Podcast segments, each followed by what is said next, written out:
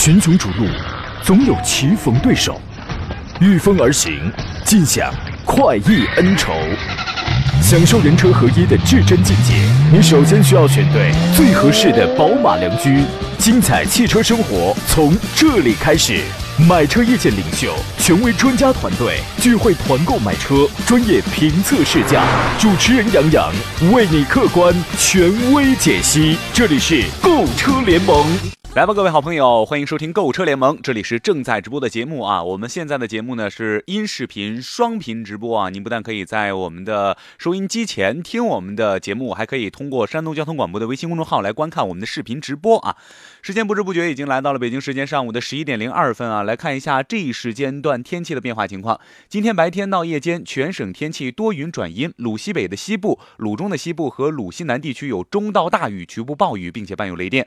半岛地区局部有雷雨或阵雨，其他地区有雷雨或阵雨。鲁西南地区南风三到四级转北风五到六级，阵风七到八级；其他地区南风三到四级。雷雨地区雷雨时阵风八到十级。最高气温，半岛沿海地区二十八度左右，其他地区三十度左右。哎呀，朋友们啊，还是雷雨的天气啊，我们做好防雨的这个工作哈。另外呢，节目一开始先说一下我们节目的互动的方式啊。您首先可以拨打我们的直播热线零五三幺八二九二六零六零零五三幺八二九二七零七零。另外呢，您还可以关注到我们山东交通广播的微信公众号，点击收看我们视频直播的同时呢，也可以把您选车购车的问题编辑成文字发送过来，凯文也会在节目当中看到并且回复您。另外呢，您还可以关注到杨洋侃车的微信公众号，第一个杨木字旁的杨，第二个杨提手旁的杨，侃大山的侃啊，记住这四个字很重要哈。杨洋侃车，呃，您发送进群两个字可以加入我们的节目。微信群同样是这四个字，您关注短视频的平台，抖音啊、快手啊，都可以看到我们的短视频的产品啊，并且想让我们去帮您视频试驾哪款车呀，也可以找到最新的一条视频，在下方留言就可以了。另外呢，如果在这个时间段不方便收听节目，或者是说想回听我们节目的朋友的话，喜马拉雅平台依然是这四个字“杨洋侃车”哈，您可以回听绿色版无广告的节目内容。哎，节目一开始呢，有请出我们今天节目的座上宾，来自于北京奥迪汽车总监邵青邵老师。邵老师你好，主持人好，听众朋友大家好。嗯，呃，邵老师一开始啊，这个我们先来盘点几款新车啊。但是在说说新车之前呢，我还是想再说一下这个天气啊，是不是现在北京也是有雷雨的天气啊？呃，现在北京这边现在就下着雨呢，正下着呢，是吧？对，下的就跟是。呃，下的雨还挺大，这个而且大概在大前天晚上吧，嗯，这个北京的局部地区呢也是下了暴雨，也是淹了不少的车。哦，您看啊，这个首先啊，在这种雷雨天气啊，您看北方的很多的这个城市，很多的这个地区啊，现在都有雷雨天气。我们做好防雨的这个同时啊，也要保护好我们的爱车啊。呃，石老师，呃，石老师了，这个邵老师啊，这个您对于这个车，尤其是说这个。泡水车啊，就是说如何预防泡水车，或者是车一旦泡了水之后，你有哪些哎预防或者是这个一个紧急的一个小措施啊，小妙招有没有？呃，首先是我们涉水的时候，嗯，涉水呢，就是对您不熟悉的路段呢，尤其是这个水位的深度不知不知情的情况下，最好不要盲目的去通过，嗯，因为通过的话，有些这个地段。看着这个跟地面是平的，但实际那个地方如果有低洼的话，尤其是这种立交桥下方的这种这个钻这个桥洞，嗯，这些桥下边的一般的深度呢都特别的深，而且留意两侧的这个呃墙壁上一般都会有这个深度的这个刻度的标尺，嗯，大家一定要留意这个。如果看深度，呃，大概能超过半个轮胎的话，就不要尝试通过了，因为。在这种情况通过特别容易在水中抛锚，当然还有一种就是在水中已经抛锚了，那切记不要二次启动发动机，因为二次启动呢会对发动机造成更严重的伤害。呃，过水的时候呢一定要记着，急过沙，慢过水。过水的时候油门不需要太大，不要担心排气管被水淹没了车就会熄灭，那是不会的。而且这个过水的时候要慢慢走。慢慢走，水位不会被冲高。发动机呢，即使进水了，其实只要您的发动机转速不高，比如说不超过一千五百转，那熄火了以后，对发动机损伤也没多大。及时的清理你发动机里边的这个水呢，其实就可以了，它不会有过大的损失。对啊，你看啊，这个现在我们的生活水平越来越好了，大家伙儿不管是换新车也好，首款车、二代车啊，都在频繁的换。很多的新手司机上路啊，其实心里也是没底哈。听了这个邵老师的建议，大家伙儿遇到雷雨天气啊，一定做好这个路线的规划啊，避免到一些桥洞子呀，或者是地势低发的地方啊。在我们济南呢，这种路段啊，可能看有时候这个一旦雷雨天气出现了，可能天桥区有些桥洞子啊，或者是其他的这个区啊，啊，这个地势低洼的这个路面，就容易有些车啊进行这个。抛锚啊，或者在水中啊，还有一些车牌丢失的，所以我们做好防护啊，提前准备好这样的工作哈。OK，而且北京，而且北京这次就是大前天晚上的这次暴雨呢，有一个车中这个有一个车两位车主被困到车内，哦，这个也是也是非常的不幸，这这俩车主没从车里出来，哦，最后在救援到达了以后，把这俩人这个呃拖出来救援出来到医院呢，其实当时已经就救不过来了。这个就是没有及时的拖，他是就是在钻一个立交桥的桥洞的时候，嗯，然后整个车都被淹没了，嗯嗯嗯嗯，没来得及逃生。哎呀，所以啊，这个您看，别看我们每天生活的这个环境啊，大家觉得哎呀特别的快乐，特别和谐啊，但是有的时候我们不注意啊，可能危险还真的就在我们身边。所以说，一定要杜绝危险啊，一定要把这个危险扼杀在摇篮当中啊。做好出行规划啊，尤其在这种暴雨天气哈。这两天儿这个山东的很多地区啊，也有暴雨和雷雨的天气啊，大家伙儿一定要看好天气预报之后。在开着我们的爱车出行哈，呃，再来说回来啊，这个应该说刚才说很多的这个消费者越来越多啊，购买汽车的这个欲望越来越强烈，所以说呢，各大厂商啊推出的这个新车的产品也是越来越多啊。我们盘点一下八月份有哪些新车，呃，很多的这个车型啊都在更新换代啊，八月也往往是一个更新换代的一个月份哈，呃，而且我们的国产车的生产力现在也能看出来，很多国产车啊出来很多的这个新的车型啊，不管是设计还是质量方面有明显的这个提高，而且产品力呢。大大增强啊！这也导致我们很多的这个国产厂商之间的这个竞争越来越激烈啊！这个更新迭代的速度也越来越快了哈。呃，先来跟大家说一款这个全新长安家族的这个一个车型啊，CS 五五 Plus 啊。首先，邵老师，你怎样评价这一款车？关注这关注这款车了是吧？CS 五五 Plus。呃呃，CS 五五关注了，但是 Plus 我还没有关注这一款。嗯。呃，我觉得三四五五呢本身性价比就已经很高了。嗯，作为一款紧凑型的 SUV，它的价格大概在八万多起价到十三万，我记得是十三万多一点吧。嗯，我觉得呃作为家用的话还是非常实用的一款。但是 Plus 呢？目前我还没有见到这个车，哎，其实这个邵老师的这个心态啊，也代表了很多这个长安的粉儿的这个心态啊，就是说看的这个 CS 五五不错，但是出来 CS 五五 Plus，大家都是一个观望的态度啊，而且呢，呃，热议程度也比较高啊。它呢，据说是这个官方推出来现有的这个数据来看啊，优点是什么呢？外观内饰更有这种质感，缺点是什么呢？定价比 CS 五五要高的不少啊，呃。定价，大家伙有的在抱怨说定价稍微有点高啊。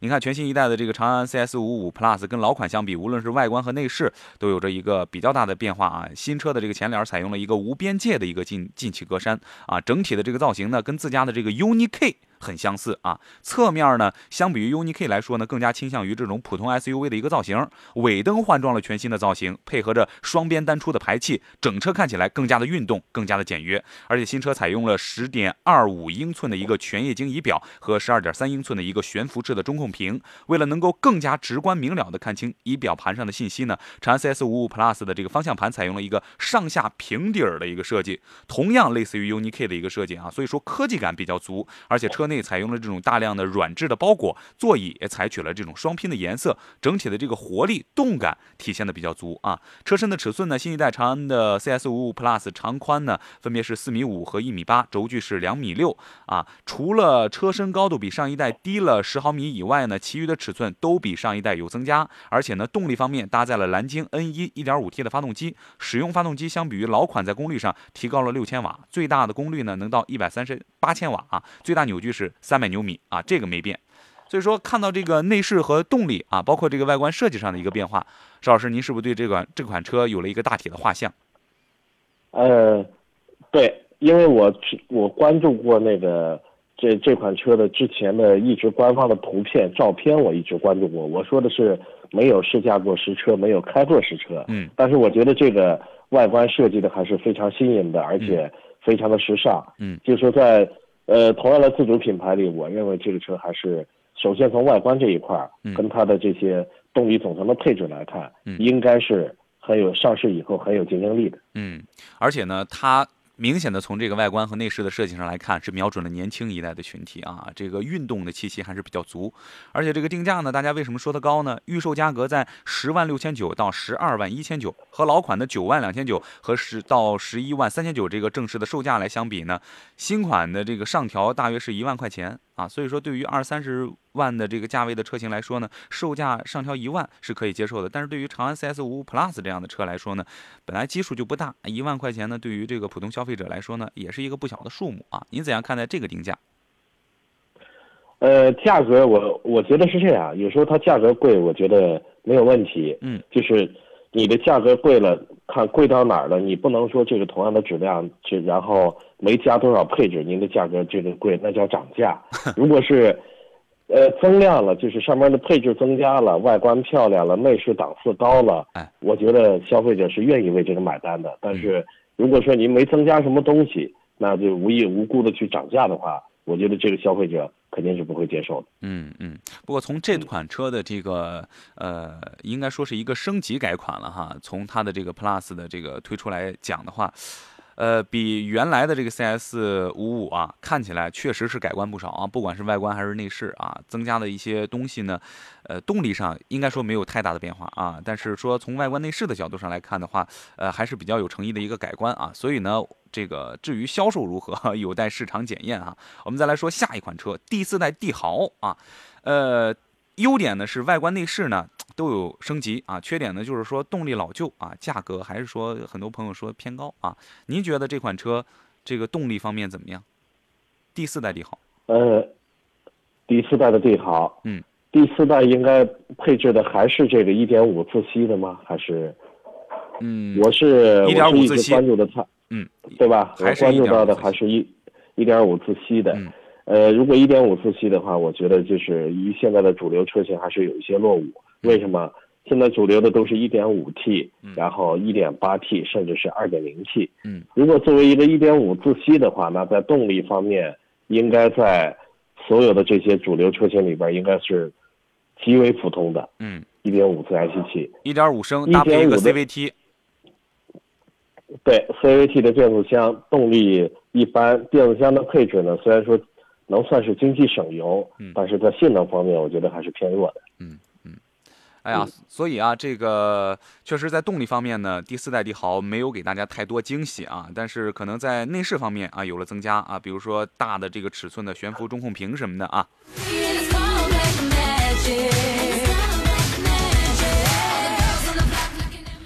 来啊，欢迎回来啊！这里是正在直播的购车联盟啊。哎，按照这个往常的这个惯例来说啊，现在应该是中插的这个广告时间段了啊。但今天大家伙儿比较过瘾哈，直接能贯穿到第二段的这个节目内容当中啊。我们接着来说啊，呃，再来说一说这个第四代帝豪的这个外观啊。首先，外观上呢，采用了一个全新的外观设计啊，标志性的这个瀑布的中网，还有类似于星越 L 和星锐的三段式的一个日间行车灯，让整辆车的这个质感提升不少。尾部呢，也采用了。当下流行的一个贯穿式的尾灯，排气依旧是隐藏式的一个布局啊。呃，内饰方面呢，这个变化大家比较看重的部分，可能是十点二五英寸的一个悬浮式的中控屏，还有这种大量横平竖直的这种线条设置设置啊。呃，给我们很多的这个怎么说呢？内心当中很很中规中矩的朋友，或者是说很讲究这种规矩的朋友啊，给你的这个一个直观的感觉是它比较规整。比较规整啊，还有一个十二点三英寸的一个全液晶的仪表，贯穿式的一个空调的出风口，加上大量这种软性包裹的一个双拼的设计，整个比老款要强了不少啊。所以说这款车虽然说在动力上没有给我们太大的惊喜，但第四代帝豪从这个外观内饰的设计上来讲的话，应该是有了一个比较大的一个改进啊。而且呢，预售价是八万七到九万二啊。您觉得这个售价怎么样，石老师？呃，我觉得这个价格。我觉得还是能接受，虽然说配置不是说特别的高，嗯，但我觉得这个价位呢还是能接受的。就是首先是从吉利收购了沃尔沃以后，我发现吉利家族里面的车型越来越像沃尔沃了。嗯从档次上呢，还是有一些提升的，外观和内饰。这车的外观呢，首先呢，我从我总是能感觉到有这个沃尔沃的影子。嗯嗯，没错啊。嗯呃，再来看下一款车啊，它是魏系列的，叫马奇朵啊，这是咖啡系列当中的一款啊。呃，优点呢是外观内饰比较精致啊，混合混动的这个油耗低啊，缺点呢是不能上绿牌，售价可能偏贵啊。马奇朵这款车您怎样看？马奇朵，呃，首先这个车呢，我也是，呃，没怎么没怎么了解过这款车，嗯马奇朵，嗯，它是，呃，可能在车展上我可能有一点有有一点点印象吧，啊这个见见过这款车，但印象不是特别的深刻，所以给大家这个做不了详细的点评。它有点像什么呢？邵老师，它有点像这个小号的嗯摩摩卡啊，就是外观呢嗯依然是这种比较鲜明的一个家族式的一个设计语言，蜂窝状的一个进气格栅，而且呢鹰爪造型的一个日间的行车灯，整个前脸看上去比较有辨识度啊，而且呢侧面采用了一个上扬的一个腰线的设计，也是魏的这种传统风格啊，尾部呢还是比较简约，内饰呢它同样也是和摩卡我觉得是非常非常像的，下沉式的一个全液晶表，十四点六英寸的一个悬浮式的中控大屏啊，精致的这个水晶挡把啊，软性包裹。呃，你看这个马奇朵啊，你再去看摩卡啊，是吧？这个两辆车其实是呃很有异曲同工之妙啊。呃，相似点很多啊，而且呢，马奇朵这款车的亮点并不是外观内饰啊，它的这套混动系统是比较出挑的啊，它是首款搭载了 DHT 的混动技术的产品，新车搭载了一台1.5升自然吸气的发动机，发动机最大功率在71千瓦，最大扭矩135牛米，显然这个动力方面啊是。照比我们同级别或者是说其他的这个车型来讲的话，我觉得这个动力是不是稍显弱势一些？呃，是要偏弱一些，嗯。是要偏弱，但整体的我感觉这个这一款呢，跟这个位，就是从位移上了，我觉得它的档次还是不错的，整体的这个，呃，外观了，还有内饰的质感，我个人觉得还是不错的。嗯，摩卡新车上市的时候，他们的发布会我去了啊。作为这个新的这个咖啡系列的车型来讲啊，这款车主打的就是这种科技性能啊，就是说你比如说你站在这个车头前头啊，呃，你就是摆一个这个手势啊，就是两个手平举起来，然后哎往身后啊。这个一挥动这个手臂，然后自然它这个车就自然点亮，你也不用插钥匙，你也不用什么的，所有不用操作，就一个手势，然后你就可以唤醒这辆车。而且呢，你不断的示意它往前，这辆车就真的自动的。哎，跑出车位，自动往前啊！再一个呢，就是说它还不用你去操控，自动能识别这个车位，哎，自动倒车入库啊！所以说它的这种呃，像这种的科技感的这种细节的设计是比较吸引人的，而且是吸比较吸引这种呃科技粉啊，这种年轻人啊，这个他们是吸引这个一部分人群的眼球。但是呢，从这个车整整体的这个动力来讲，或者说从我们传统考虑的这个思维来讲的话，它可能还是有一定的这个局限性啊。您觉得这种科技感的车，这种造车的这个趋势，是不是一个大的趋势？对呀、呃，现在我们能看到的新款车型，就是从它的基础的硬件，像底盘了、发动机、变速箱，就变化都不是特别大。嗯现在变化大的就是这些新技术。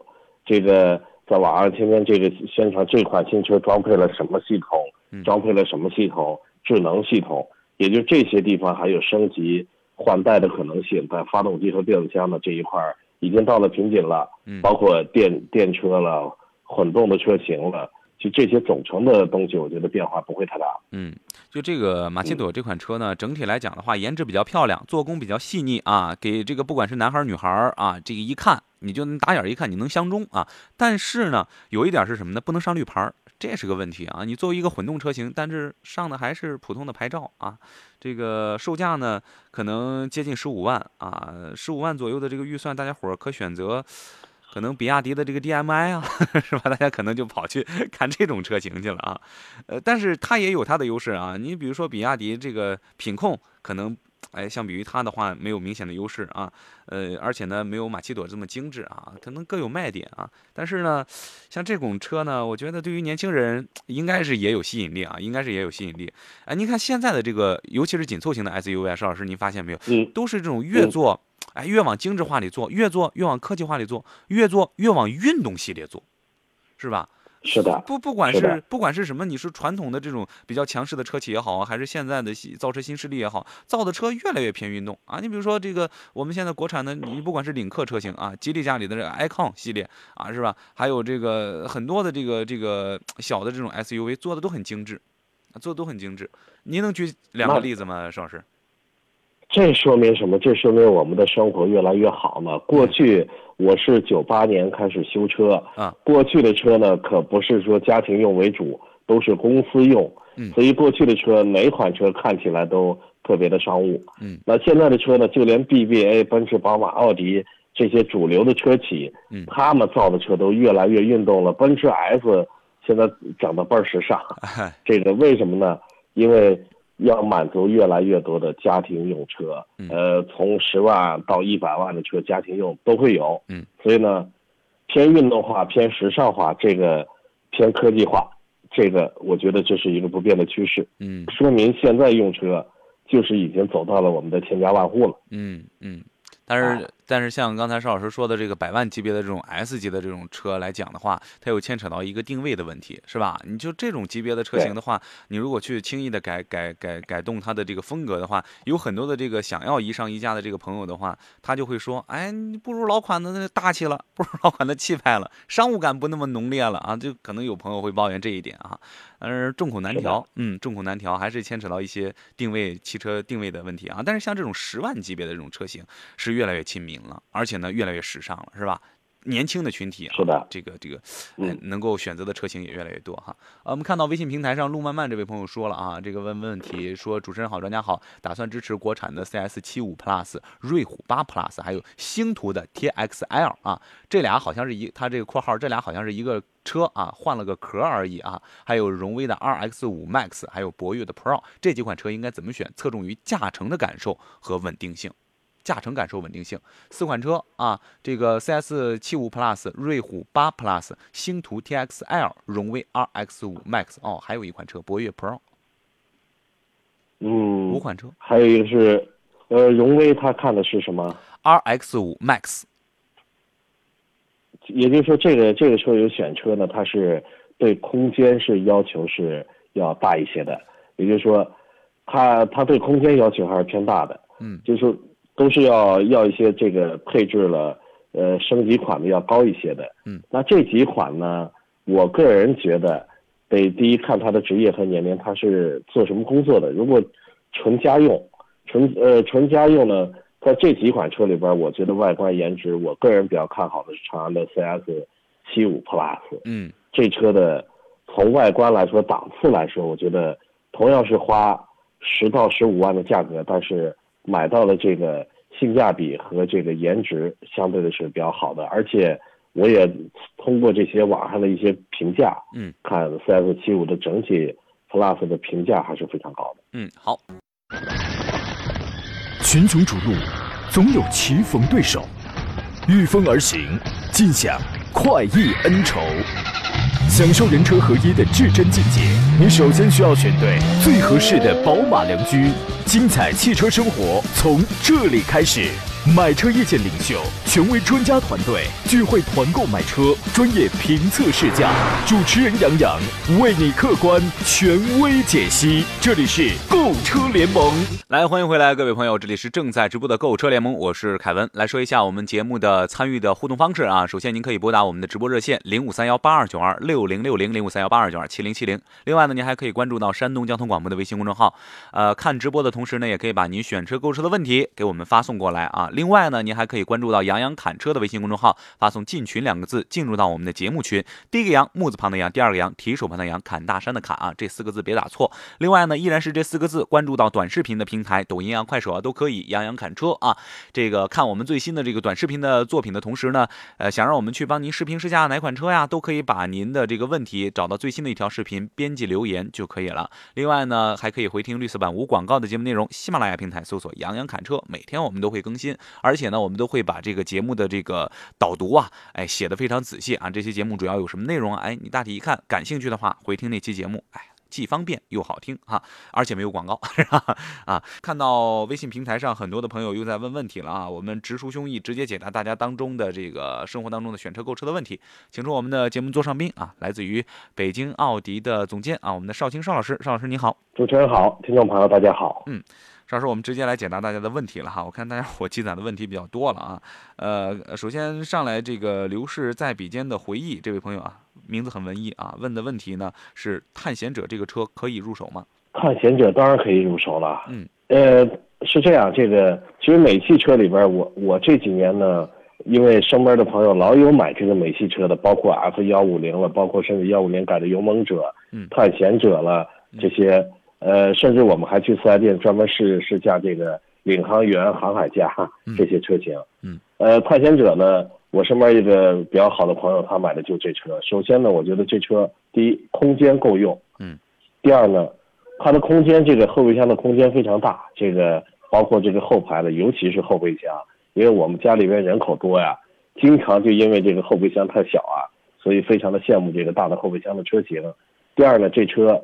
整体来说，舒适性，美系车的这个舒适性啊，在同级别车里边比美系车的舒适性是真不错。嗯，当然第三呢，经济性、油耗，过去美系车的油耗都特别的高，但现在的美系呢，从 2.0T 的到2点，像这个是 2.3T 的，10AT 的手自一体变速箱，这车跑高速，油耗表现还是非常好的。嗯，我觉得这是它的主要的一些优点。OK 啊，空间足够啊。如果是家庭成员比较多的话啊，这个肯定是考虑这方面的比较多哈。而且呢，动力啊也比较足啊，这个省油是吧？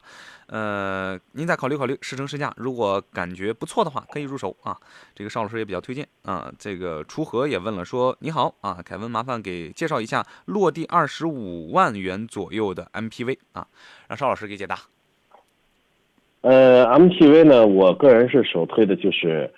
传奇的 M 八二十五万落地呢，应该落这个 M 八买的配置，配置不是特别的高啊，就是这个要如果买到高配的话，怎么得在三十万左右。我首我首先给您推荐的就是传奇的 M 八，嗯，呃，爱信的发动那个这个三菱的发动机，这个爱信的八 AT 的变速箱，嗯，呃，油耗呢？我开过油耗，这车的油耗并不高。百别看那么大一个 MPV 车型，平时的综合油耗大概在十升左右就能下得来。而且发动机、变速箱这些总成件只要非常耐用的话，这个我觉得整车的话，这一个档次提升不少。还有呢，它的空间相对分配的比较合理，嗯，比这种像一汽大比大众的这个威然，上汽大众威然一上市，我第一天去试驾，嗯，首先我觉得这个。车内的空间布局就不是特别合理，嗯，乘坐空间也不足，感觉后备箱空间也没有。但是这个 M 八呢，是综合考量呢，我觉得是二三十万的首选车型。嗯，刚才听邵老师一说啊，M 八这么大一款车型啊，这个油耗控制的还真是不错啊，十个油左右是吧？你平常开一个？呃，是，这个是我的同事。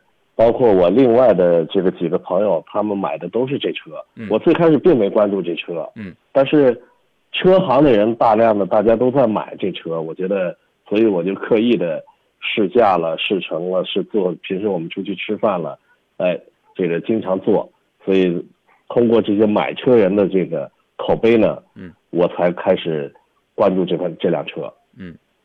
您看啊，这个邵老师给出了一个这个车内业界人士啊都在用的一款这个 M 八啊，确实是这个那肯定这个质量就错不了啊。但是呢，呃，这位朋友说的是二十五万元能落地的 MPV 啊，在这个价位，咱也给他推荐一款，就是能符合他这个预算的。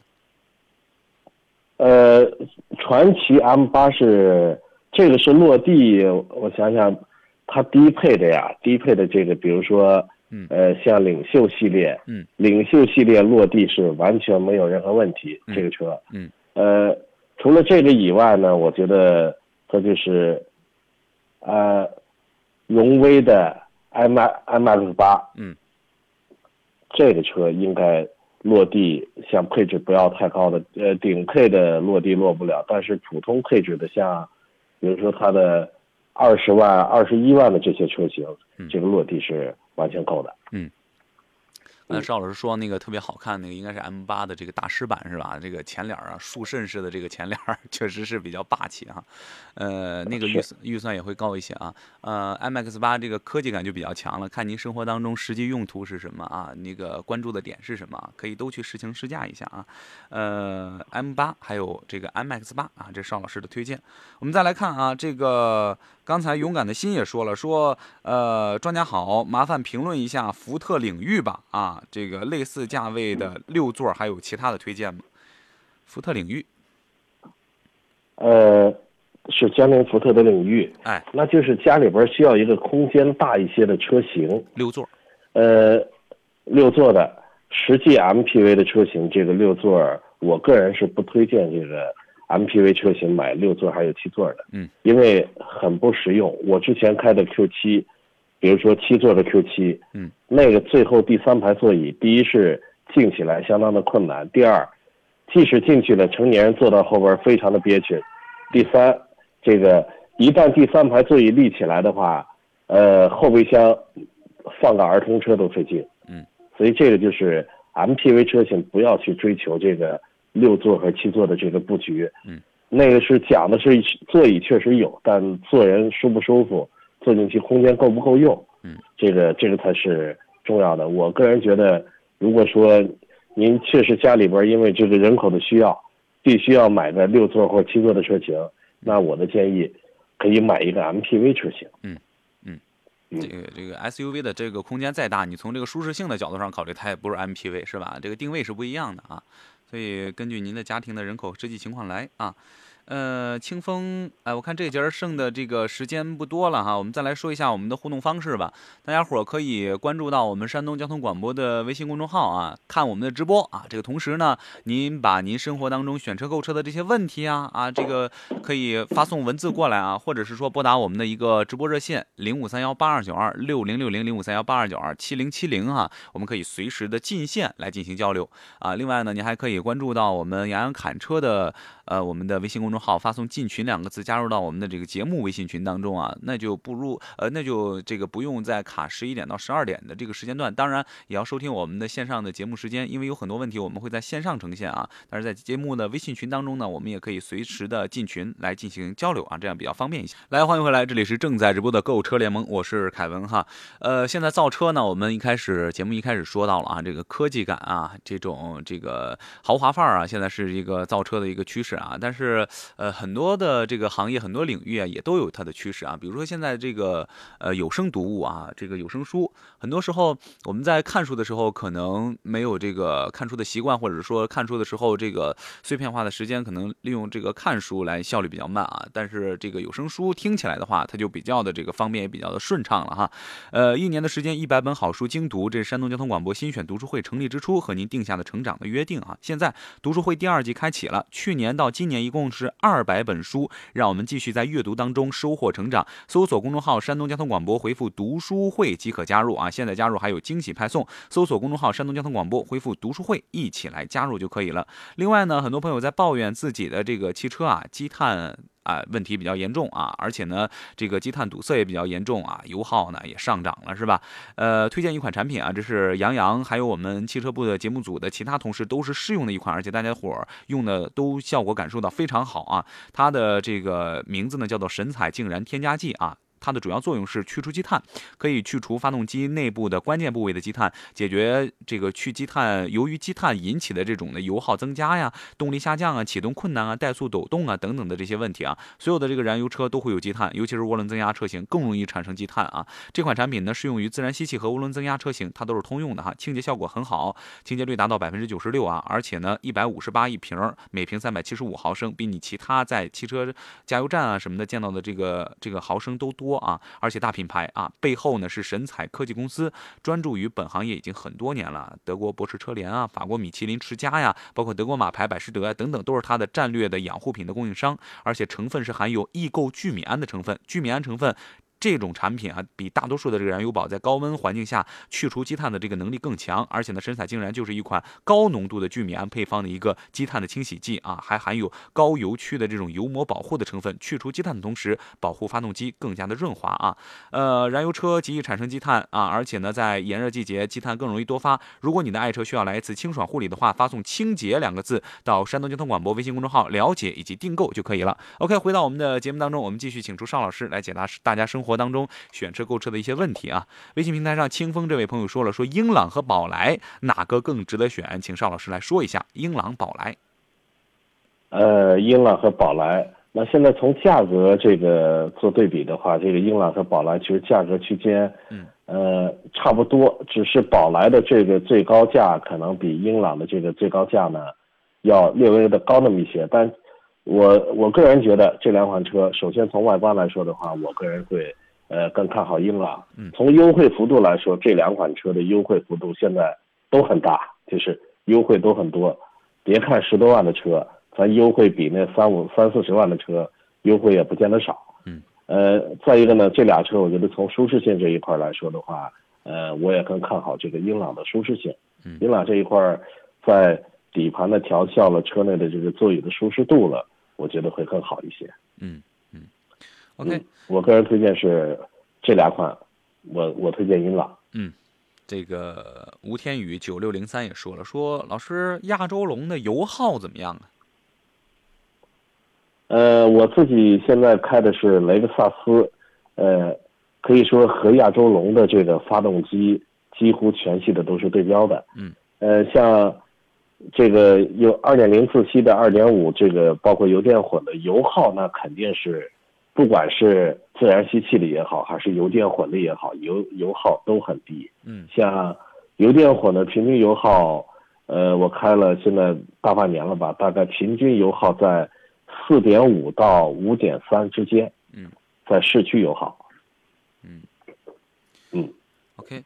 呃，平台上还有朋友在问啊，说想选一个 MPV 的这个车型啊，这个也注重这种大空间舒适性啊，呃，看好了比亚迪的宋 MAX，还有传祺的 M 六啊，以及宝骏的七三零，他们之间谁的性价比更高一些？呃，一个是宝骏的七三零，一个是宋 MAX。嗯，呃，我觉得这那就是。选的价位的区间呢，大概在十万块钱左右。嗯，呃，这几款的话，我我个人觉得，因为这个宋 MAX 呢，我也这个都呃试乘过、试驾过，呃，包括吉利的嘉际也试乘试驾过。嗯，呃，这几款比起来呢，我觉得宋 MAX 跟这个像吉利的嘉际，这也是一个候选的。吉利的嘉际是。车内的这个静音效果，嗯，是最好的，嗯，我们当时试的这个，而且还拿那个这个分贝仪还测试了一下，呃，家具我们就是外观这一块未必能接受。我个人推荐，要是这几款综合考量的话，我个人是推荐宋 MAX 的，嗯嗯，外观够时尚够好看，然后内饰也够新颖，嗯，这个家具呢车也不错，但是从颜值上比的话，我觉得比宋 MAX 还是稍微差一点，嗯。传奇的 M 六，您觉得怎么样？从销量上，从什么的，也是传奇家里比较主销的一个热热热热，怎么说呢？大家伙热销的一个车型啊。呃，传奇的 M 六价格肯定是要比这两款的价格是要高一个档。嗯。同样的，我说的是性价比的，呃，高的情况下，如果您不考虑说价位比那些高的话，那肯定 M 六是首选。嗯。因为 M 六的价格要比他们要都要贵一些的。嗯。嗯。好，我们再来看啊，这个还有朋友呃问这个奇骏 CRV 荣放啊，自己想选择一款 SUV 车型，他们之间该怎么选？奇骏 CRV 荣放，这也是经常放到一块来比较的车型。对，而且都是三款是它是比较偏好日系的。嗯，奇骏 CRV 荣放，我觉得这三款车呢都是在家用车里边可以说都是性价比。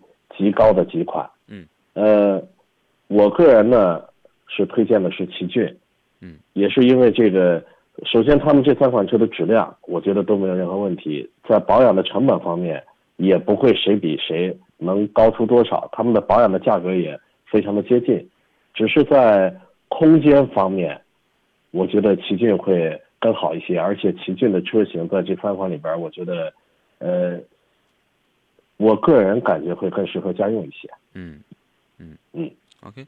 呃，还有朋友想选择一款宜商宜家的这个 SUV 车型啊，他说沃尔沃的 x C 九零值得入手吗？这款车怎么样？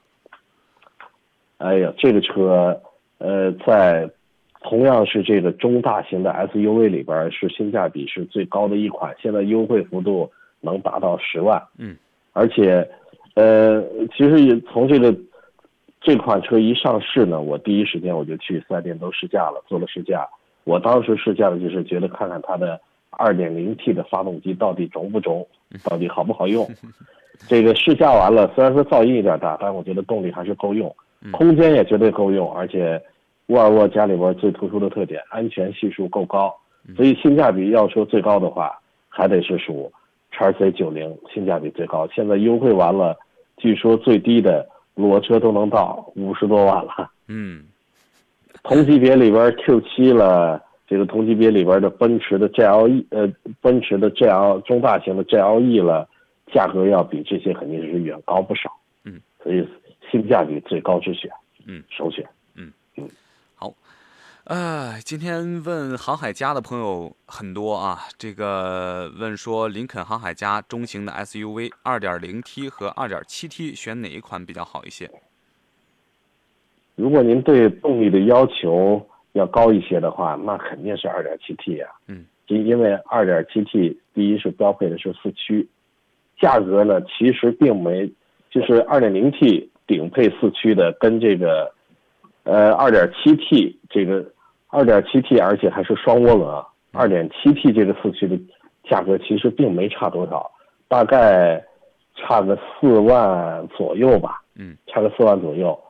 那这个配置可差远了，而且动力澎湃，不是让我们去超速，而且是每天开起来的话，这个更轻省，而且 2.7T 的油耗也不见得比这个 2.0T 的油耗能高多少，这个还真不见得。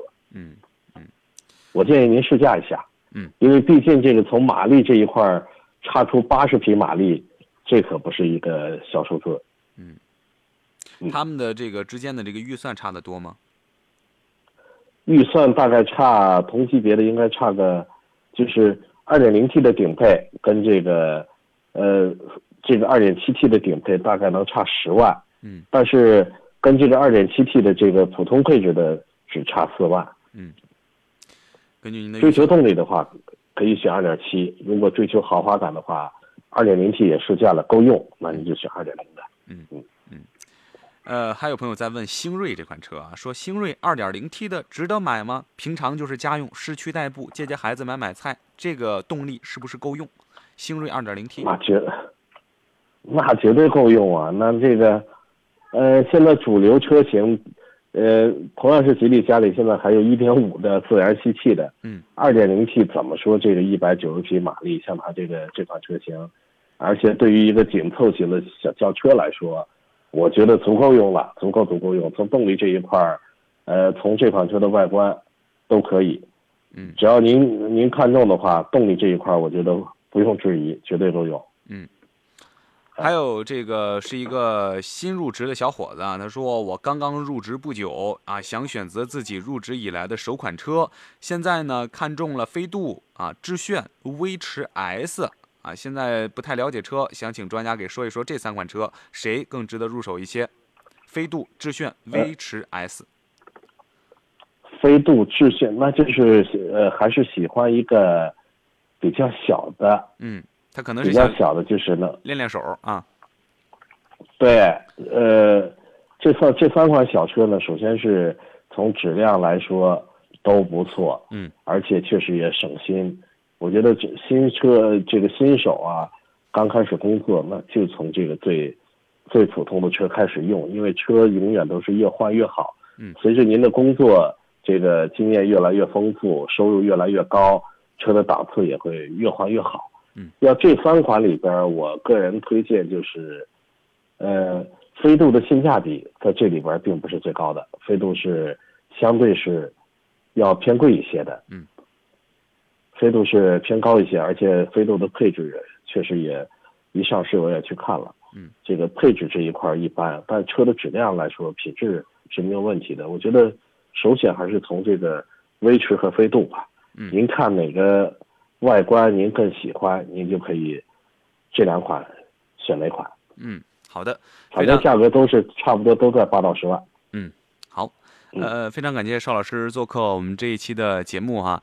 呃，另外呢，您如果是想参与我们的节目当中，或者是在节目以外的时间找到我们的话啊，您可以关注到“杨洋侃车”四个字啊，关注我们的微信公众号，发送“进群”两个字，就可以加入到我们的节目的微信群了。咱们随时随地可以进行交流。另外，别忘了关注每天的十一点到十二点直播的购车联盟，收听我们节目的同时呢，您还可以关注到我们的山东交通广播的微信公众号，发送您的问题就可以了。